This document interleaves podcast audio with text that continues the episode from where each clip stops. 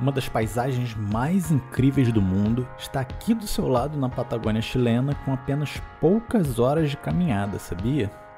Oi, galera. Meu nome é Luiz Carlos Júnior e eu exploro lugares remotos e paisagens incríveis em mais de 10 anos de experiências em viagens pelo mundo. Meu objetivo é ajudar você também a ir em boa parte desses lugares sem dificuldade, com a minha vivência, meus aprendizados.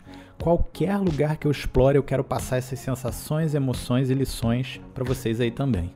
Quando falamos de paisagens naturais intocadas, as pessoas pensam imediatamente em dias de caminhada, com acampamento e muita ralação. Muitos desses locais estão ao seu alcance com a logística certa, um preparo físico básico e poucas horas de caminhada. Hoje vamos falar aqui sobre a geleira pendurada, um dos picos mais impressionantes do mundo, pela combinação de três elementos incríveis da natureza: cachoeiras, montanhas e geleiras imensas. O mais incrível é que esse pico fica após uma trilha razoavelmente simples de ser feita. Com algum preparo físico é possível percorrer um pouco mais de 5,5 km em 300 metros de elevação até um mirante incrível que apresenta uma das paisagens mais pristinas do globo. Para chegar até aqui, é necessário que você dirija até o Parque Nacional Queolá, na Patagônia chilena. O parque é acessível por meio da famosa carretera austral, ou Rota 7, tanto pelo norte, por meio das balsas que cruzam a rota dos parques da Patagônia e desembarcam na Caleta Gonzalo, quanto pelo leste e pelo sul, através das cidades de Coyhaique e Futalefu, vindo da Argentina. Talvez essa seja a parte mais difícil do trajeto, já que é necessário alugar um carro, a não ser que você contrate um tour e rodar algumas horas pelas estradas chilenas.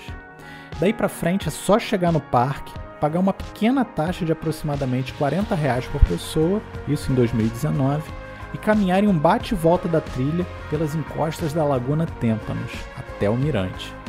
O trecho mais íngreme é logo no começo. Vá com calma, devagar e sempre. Leve comidas energéticas como frutas, barrinhas, carboidratos e uma boa garrafa d'água. Logo após a primeira subida, você vai andar em um trecho quase plano até o final, onde a vista vai se descortinar em algo surreal. Não dá vontade de ir embora.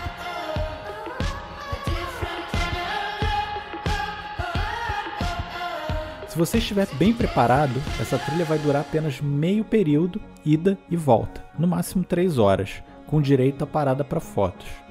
Lembre de usar meias confortáveis, botas resistentes à água, com sola aderente, pronta para pisar na lama e vista-se de acordo com o clima. É sempre bom checar a previsão do clima para levar aquele casaco e calça impermeável se necessário. Se você está em rota pela carreteira, eu recomendo o incrível El Pang Lodge, onde eu fiquei a naturezas e trilhas dentro da propriedade com muita paz e tranquilidade. Espero que tenham gostado, pessoal. Vejo vocês na próxima trilha. Tchau, tchau.